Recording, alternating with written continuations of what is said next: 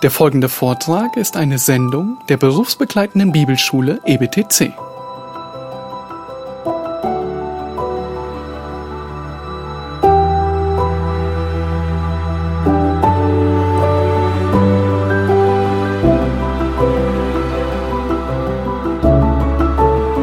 Ja, dann äh, wollen wir jetzt äh, fortfahren. Ich will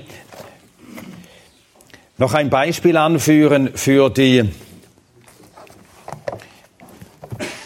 Geschlossenheit der biblischen Offenbarung, für die für den ähm, ja, einen schönen Beleg für den Aufbau der ganzen Bibel.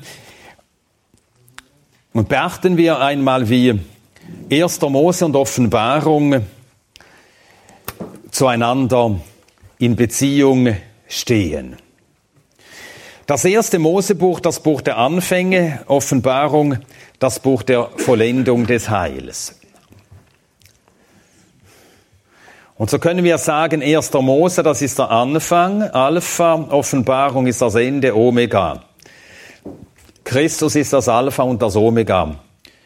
Durch ihn hat Gott alles erschaffen und durch ihn wird die Neuschöpfung, die Erlösung vollendet.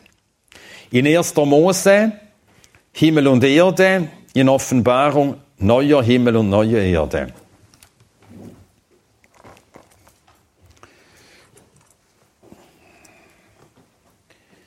Offenbarung 21.1, da steht das. Ich sah einen neuen Himmel und eine neue Erde.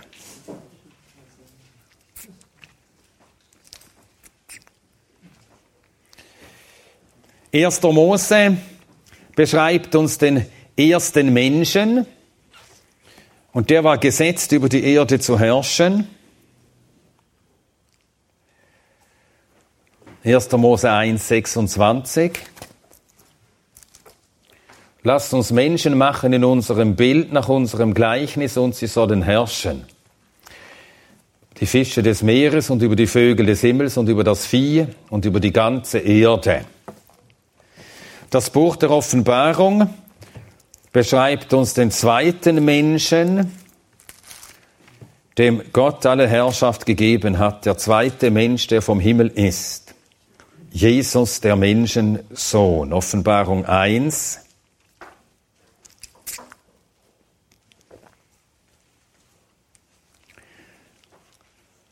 Verse 12 und 13. Und ich wandte mich um, die Stimme zu sehen, die mit mir redete. Und als ich mich umgewandt hatte, sah ich sieben goldene Leuchter und inmitten der Leuchter einen gleich dem Sohn des Menschen. Und Offenbarung beschreibt, wie er kommt, um über alles zu herrschen. 1. Mose, die Sünde dringt ein in die Schöpfung. In Offenbarung wird uns gezeigt, wie die Sünde und ihre Folgen auf immer beseitigt werden.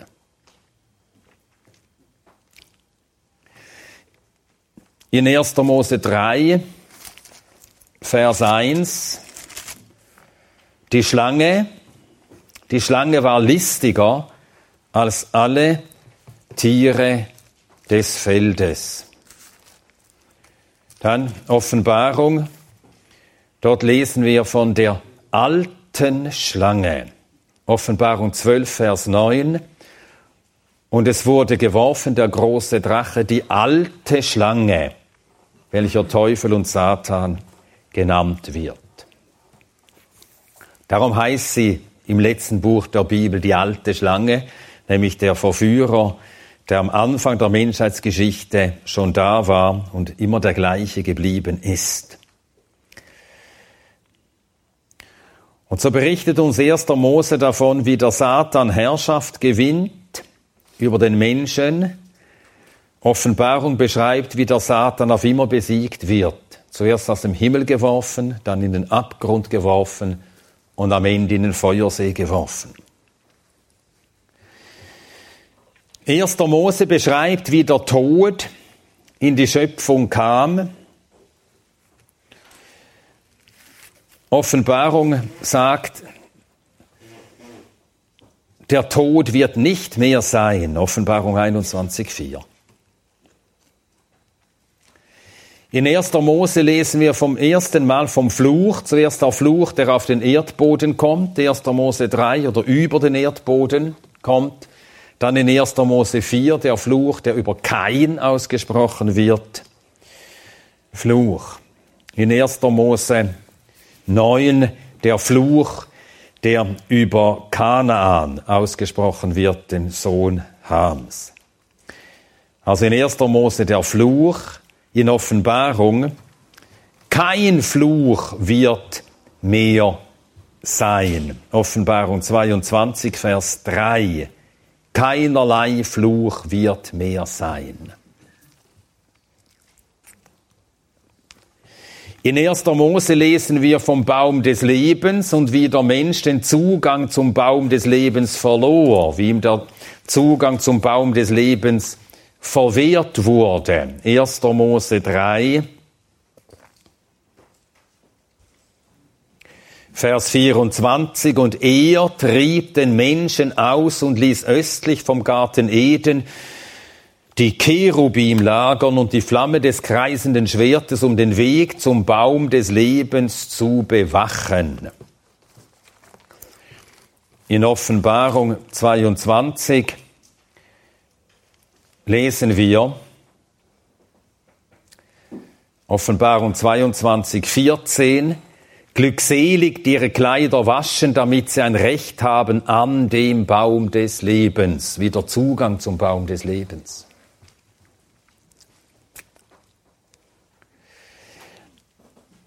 In 1. Mose lesen wir vom Garten Eden, der auf der Erde war. In Offenbarung lesen wir vom Garten Gottes. Es wird ein eigentlich persisches Wort verwendet.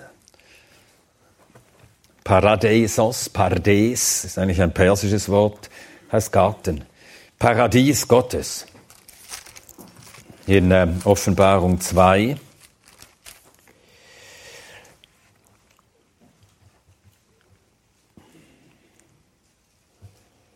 Vers 7. Offenbarung 2, Vers 7. Wer ein Ohr hat, höre, was der Geist in Versammlungen sagt. Dem, der überwindet, dem werde ich zu essen geben vom Baum des Lebens, der im Paradies Gottes ist. In 1. Mose 2 lesen wir von einem Strom, der ausgeht und den Garten bewässert. 1. Mose 2, 10. Und ein Strom ging aus von Eden, um den Garten zu bewässern. Und von dort aus teilte er sich und wurde zu vier Flüssen Garten, Gan, aramäisch Ganna. Das wird äh, arabisch, also arabisch ausgesprochen, so Jannah, Jannah, das ist ein äh, aramäisches Wort, hebräisches Wort. Das verwenden äh, die orientalischen Völker noch heute für Paradies. Einfach Garten. Also es geht, ein Strom geht aus, um den Garten zu bewässern. Wir lesen in Offenbarung 22, ein Strom geht aus vom Thron Gottes. Offenbarung 22, 1. Er zeigte mir einen Strom von Wasser des Lebens, glänzend wie Kristall, der hervorging aus dem Thron Gottes und des Lammes. In der Mitte ihrer Straße und des Stromes diesseits und jenseits war der Baum des Lebens mit Früchten, der zwölf Früchte trägt. In äh, Offenbarung, äh, in 1. Mose 2 haben wir den ersten Menschen und seine Frau. In Offenbarung haben wir den zweiten Menschen, den himmlischen Christus und seine Braut.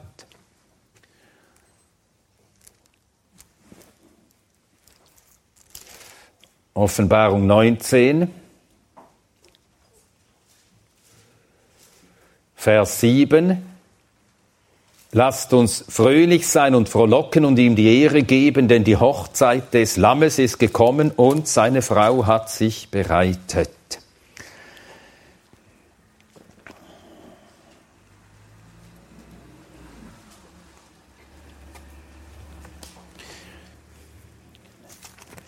In 1. Mose 1 und 2 erfahren wir, Gott schuf den Menschen zur Herrschaft und zum Leben. 1. Mose 1, 26 haben wir schon gelesen.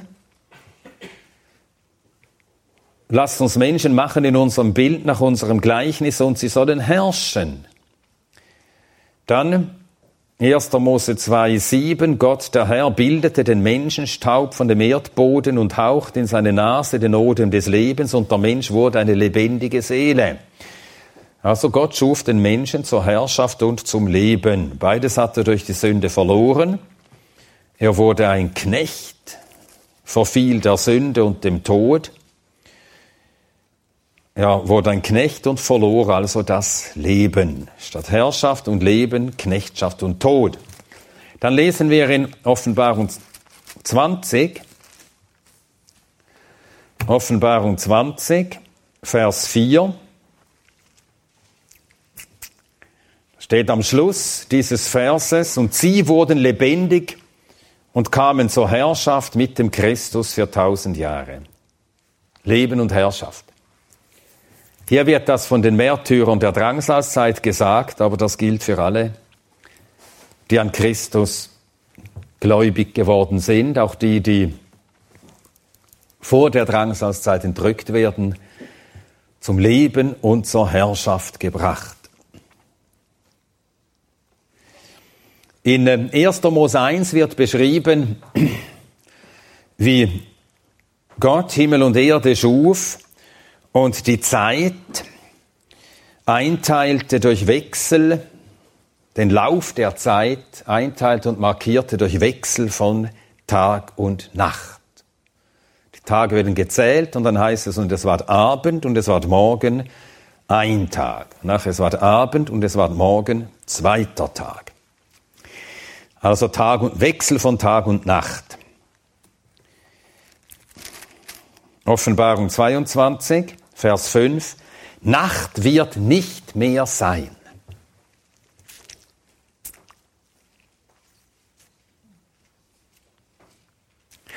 Dann in 1. Mose 1 lesen wir, wie Meer und Erde voneinander geschieden wurden.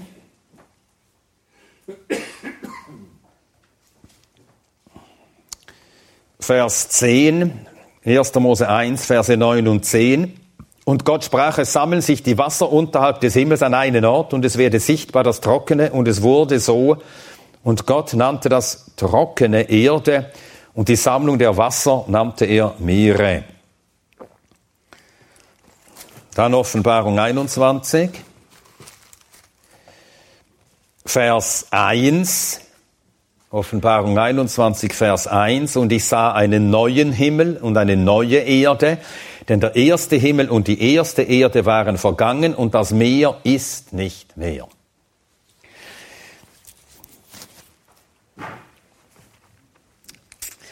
Neuer Himmel, neue Erde, kein Meer.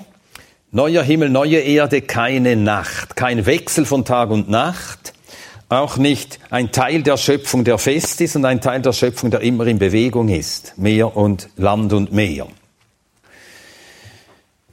Zur ersten Schöpfung gehörte äh, beides. Einerseits Festigkeit, Gott schuf und der Mensch war so, wie Gott ihn schuf. Aber zur ersten Schöpfung gehörte Wandelbarkeit. Sonst hätte es ja keinen Sündenfall geben können. Der Mensch war gut, vollkommen gut, aber wandelbar gut. In der neuen Schöpfung kein Wechsel von Tag und Nacht, kein mehr, mehr. Der erlöste Mensch ist unwandelbar gut. Das ist eben die neue Schöpfung. Und so sehen wir, wie die erste und zweite Schöpfung, sie hängen miteinander zusammen. Und so führt das erste Mosebuch, führt beharrlich alle biblischen Bücher führen zu diesem letzten Buch der Bibel. Hier laufen alle Fäden zusammen.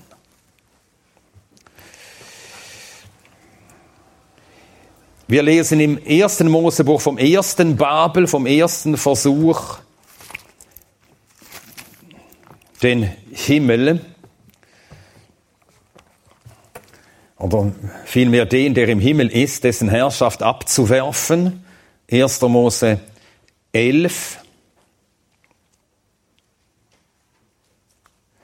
Vers 4, wohlan bauen wir uns eine Stadt und einen Turm, dessen Spitze an den Himmel reiche und machen wir uns einen Namen, dass wir nicht zerstreut werden über die ganze Erde.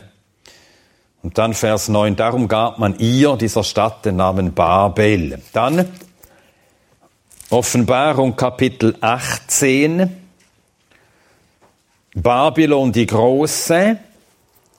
Und da heißt es 18, Verse 4 und 5. Und ich hörte eine andere Stimme aus dem Himmel sagen, geht aus ihr hinaus, mein Volk, damit ihr nicht ihrer Sünden teilhaftig werdet und damit ihr nicht empfangt von ihren Plagen, denn ihre Sünden sind aufgehäuft bis zum Himmel. Dort ein Turm bis zum Himmel, also Hochmut, der bis zum Himmel reicht, hier die Sünden aufgehäuft bis zum Himmel. Erstes Babel, letztes Babel. 1. Mose 1, erstes weltweite Gericht. Offenbarung, das letzte weltweite Gericht. Das erste und das letzte weltweite Gericht. 1. Mose, Kapitel 9, der Regenbogen erscheint zum ersten Mal. 1. Mose Kapitel 9, Verse 11 bis 13. Und ich errichte meinen Bund mit euch und nicht mehr, soll alles Fleisch ausgerottet werden durch die Wasser der Flut und keine Flut soll mehr sein, um die Erde zu verderben. Und Gott sprach, dies ist das Zeichen des Bundes, den ich stifte zwischen mir und euch und jeder lebendigen Seele, die bei euch ist, auf ewige Geschlechter hin meinen Bogen setze ich in die Wolken und er soll das Zeichen des Bundes sein zwischen mir und der Erde. Das war ein Gnadenbund, auch wenn die Verheißungen des Bundes nur diese Schöpfung betrafen, also etwas Vergessliches, aber es war ein vergängliches, aber es war ein reiner Gnadenbund. Und Gott hat die Erde erhalten mit dem Hauptzweck. Der Hauptzweck, warum Gott die Erde erhalten hat und nicht vertilgt hat und nicht alle Menschheit vertilgt hat, ist der, sein Sohn sollte in der Fülle der Zeit auf diese Erde kommen. Und darum musste die Erde bestehen, damit er komme, kommen konnte und hier Erlösung wirken konnte. Und so hängt dieser erste bedingungslose Bund auch zusammen mit Gottes Vorsatz, seinem gnädigen Vorsatz, ewiges Heil zu wirken. Und so kommt im letzten Buch der Bibel wieder der Regenbogen vor. Offenbarung Kapitel 4.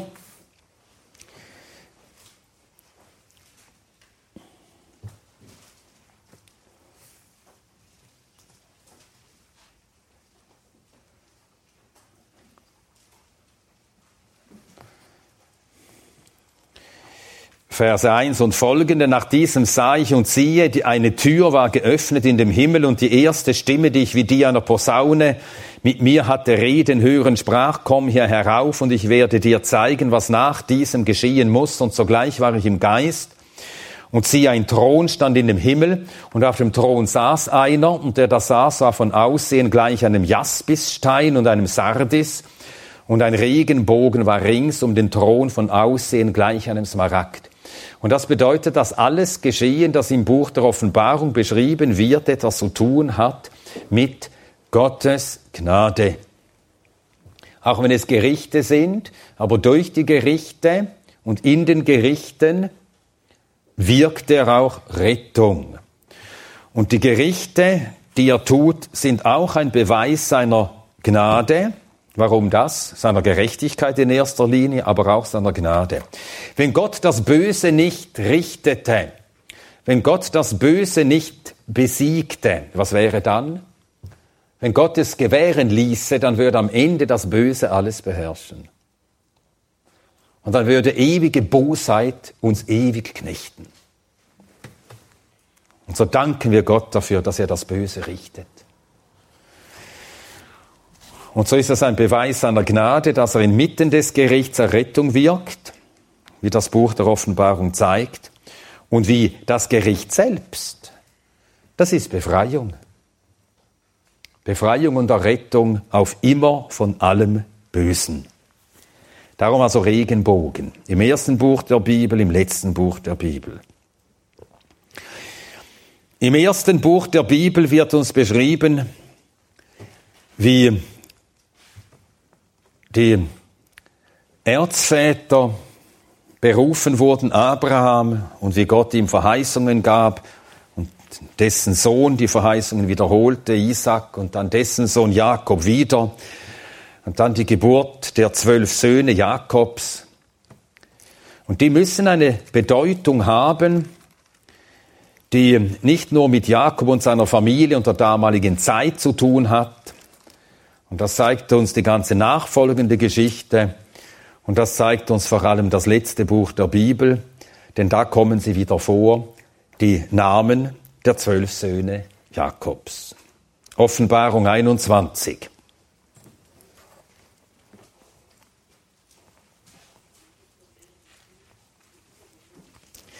Vers 12. Offenbarung 21, Vers 12. Und sie, die Stadt, das himmlische Jerusalem hatte eine große und hohe Mauer und hatte zwölf Tore und an den Toren zwölf Engel und Namen darauf geschrieben, welche die der zwölf Stämme der Söhne Israels sind. So sehen wir also, wie das Buch der Offenbarung seinen Abschluss und seine Erfüllung, der, der Abschluss und die Erfüllung all dessen ist, was mit dem ersten Buch der Bibel anfängt.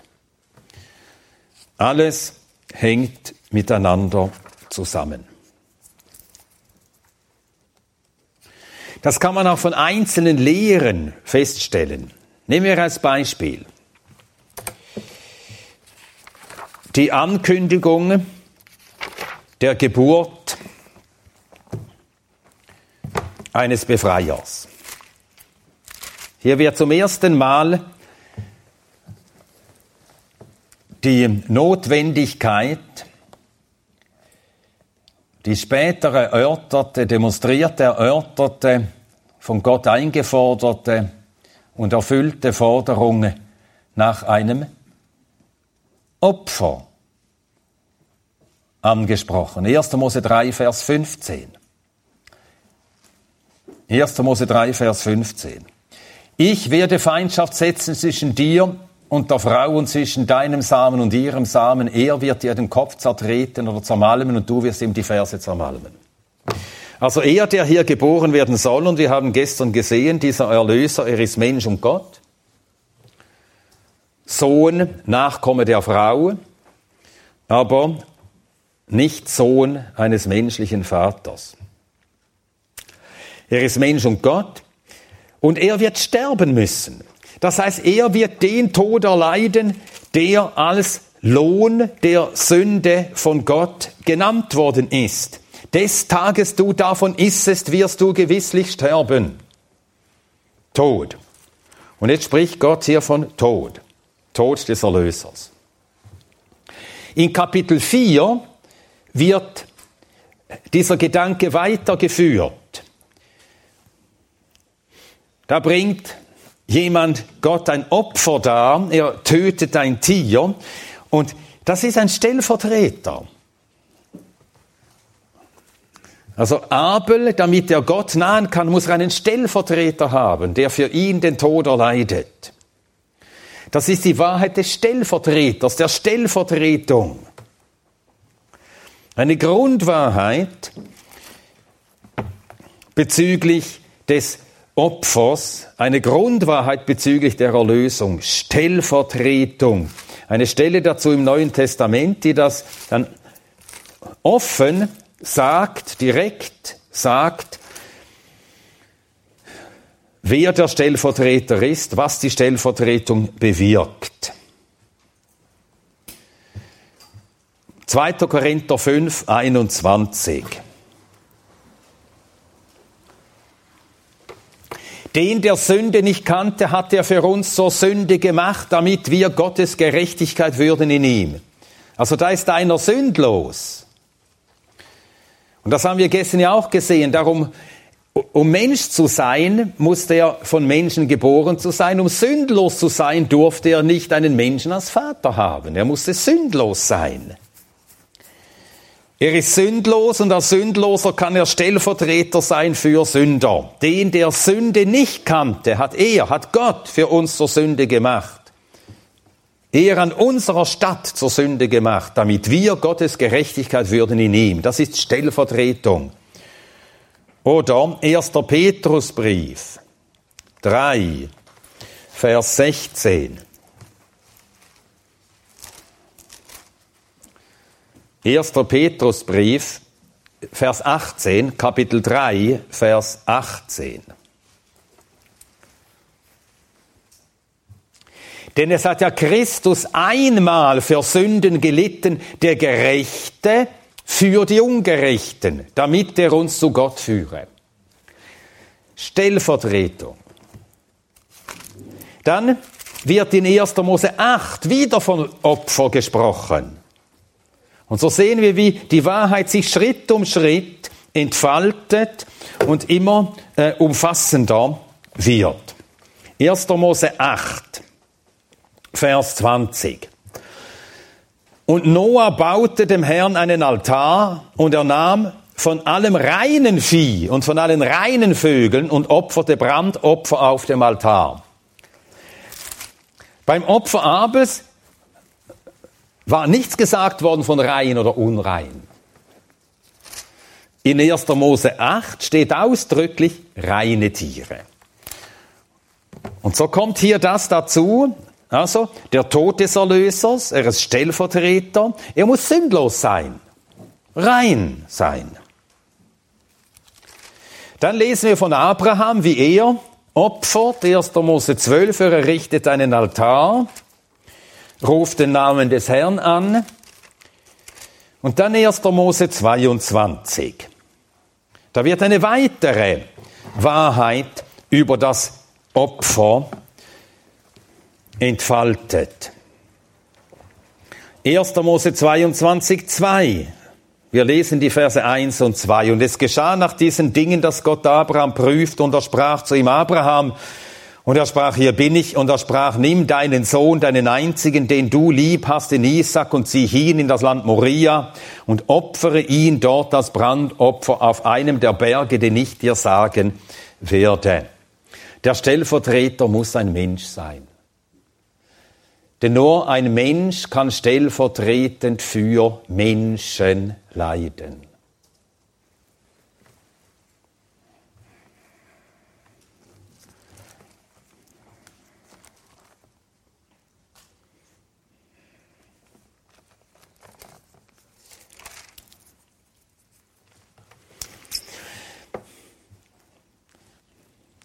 Die Bedeutung, die das stellvertretende Opfer hat, das lehrte Gott sein Volk, als er es aus Ägypten erlöste.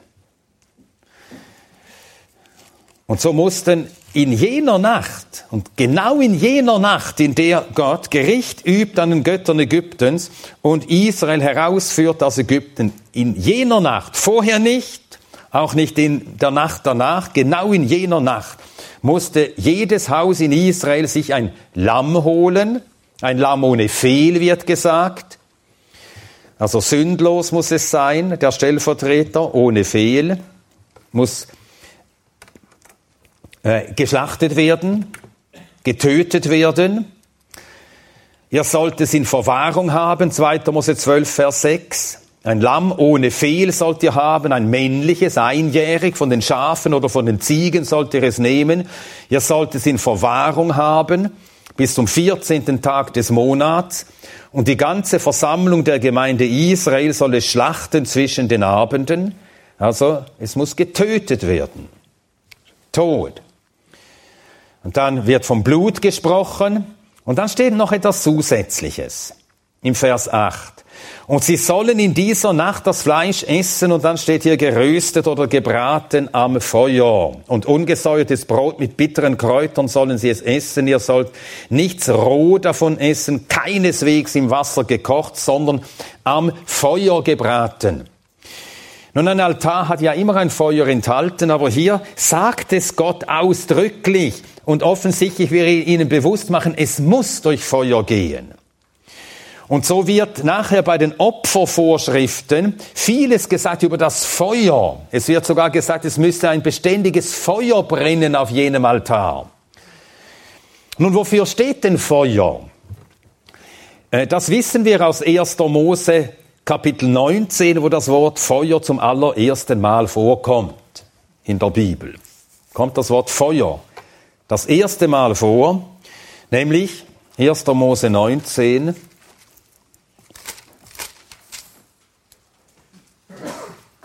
Verse 23 und 24. 1. Mose 19, Verse 23 und 24. Die Sonne ging auf über der Erde, als Lot in Zoar rankam, und der Herr ließ auf Sodom und auf Gomorra Schwefel und Feuer regnen von dem Herrn aus dem Himmel. Schwefel und Feuer, Feuer und Schwefel. Das ist ein Ausdruck für Gottes gerechtes Gericht, Gottes Zorn über alle Sünde. Und dem begegnen wir im letzten Buch der Bibel wieder. Feuer und Schwefel.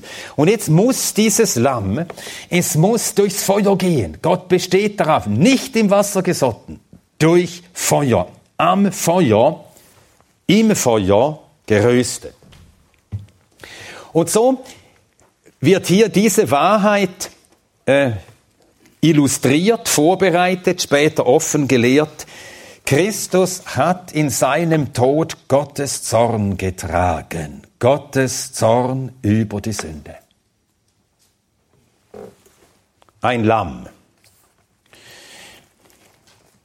Wir begegnen diesem Lamm dann an auffälliger Stelle im Propheten Jesaja. Und in Jesaja 53, da kommt All das zusammen, was wir schon gelernt haben über Bedeutung des Opfers und Neues dazu. Hier Einzelheiten über äh, seine Menschheit. Ja, und nicht nur über seine Menschheit, sondern hier wird auch gesagt, wenn nicht direkt offen ausgesprochen, aber ganz deutlich bezeugt, dieser eine, dieser Mensch, der da geboren wird, der zum Opfer sich gibt, wird auch, er ist auch Gott. Denn was sagt der Vers 1? Wer hat unserer Verkündigung geglaubt? Wem ist der Arm des Herrn offenbar geworden? Der Arm des Herrn. Das ist Gott der Retter. Mit starkem Arm hat er Israel herausgeführt. Der Arm des Herrn. Und nachher heißt es von ihm, er ist wie ein Reis vor ihm aufgeschossen. Das ist sein äh, Aufwachsen als Mensch. Kein anziehendes Äußere, Vers 3. Und dann die Stellvertretung. Er hat unsere Leiden getragen, unsere Schmerzen auf sich geladen. Vers 5, um unserer Übertretungen willen war er verwundet. Also wir sehen, wie diese Gedanken, die äh, einmal angefangen wurden, Gott begann sie zu äußern, wie sie sich gegenseitig, wie sie sich bestätigen und wie sie immer weiter ausgeführt werden. Dieser Gedanke des Opfers. Dann Verse 7 und 8, er wurde misshandelt, aber er beugte sich nicht und tat seinen Mund nicht auf wie ein Lamm. Und Jesaja dachte er natürlich, und jeder, der Jesaja hörte oder las, dachte er natürlich an das Passalamm. Wie das Lamm. Wir kennen das ja. Wir haben das ja Jahr für Jahr gemacht. Ein Lamm geholt und das Lamm hat sich nie gewehrt. Es hat nicht gebrüllt, es hat nicht gebissen, es hat nicht mit Hörnern gestoßen. Es ließ sich ganz einfach führen und schlachten das Lamm. Und dann kommen wir zum Neuen Testament.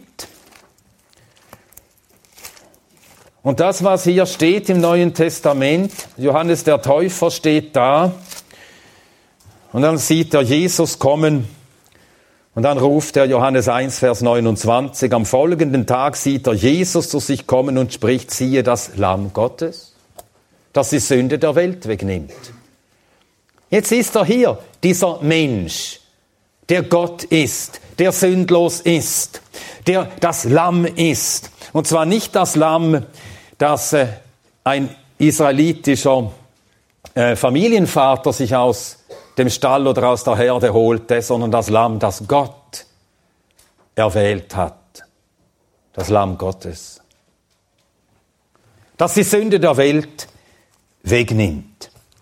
Und dann kommen wir zum letzten Buch der Bibel.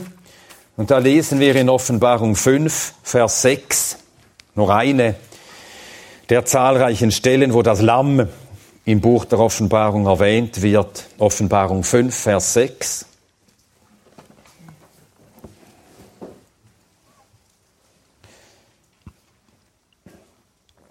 Und ich sah inmitten des Thrones unter vier lebendigen Wesen und inmitten der Ältesten ein Lamm stehen wie geschlachtet. Und hier im Buch der Offenbarung wird uns nun gezeigt und rückblickend über alles, was das, was das Alte und Neue Testament gelehrt hat, über das Opfer, den Stellvertreter, wer er ist, was er wirkt, was er tut, verstehen wir, das ist im Herzen, in der Mitte des Thrones Gottes. Alle Regierung Gottes seit der Schaffung der Welt hatte beständig dieses Werk, dieses Geschehen als Ziel.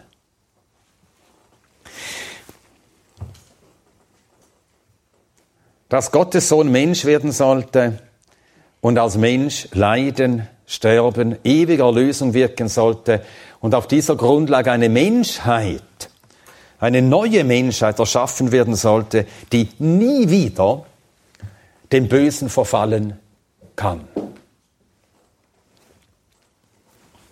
Das ist übrigens auch der Grund, warum Gott den Menschen im Bild Gottes schuf.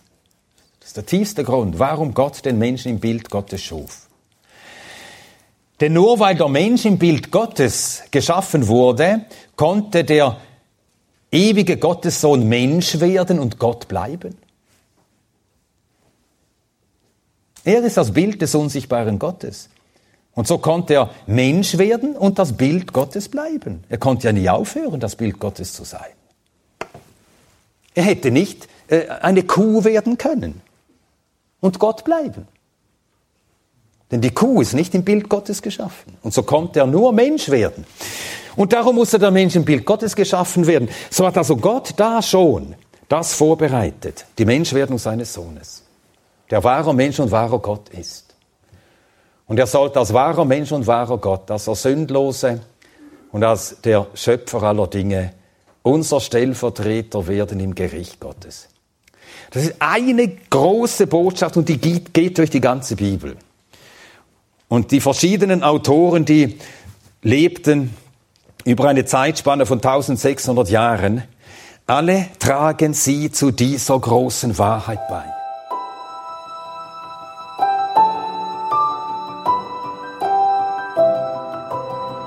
Diese Sendung war von der berufsbegleitenden Bibelschule EBTC. Unser Ziel ist, Jünger fürs Leben zuzurüsten, um der Gemeinde Christi zu dienen. Weitere Beiträge, Bücher und Informationen findest du auf ebtc.org.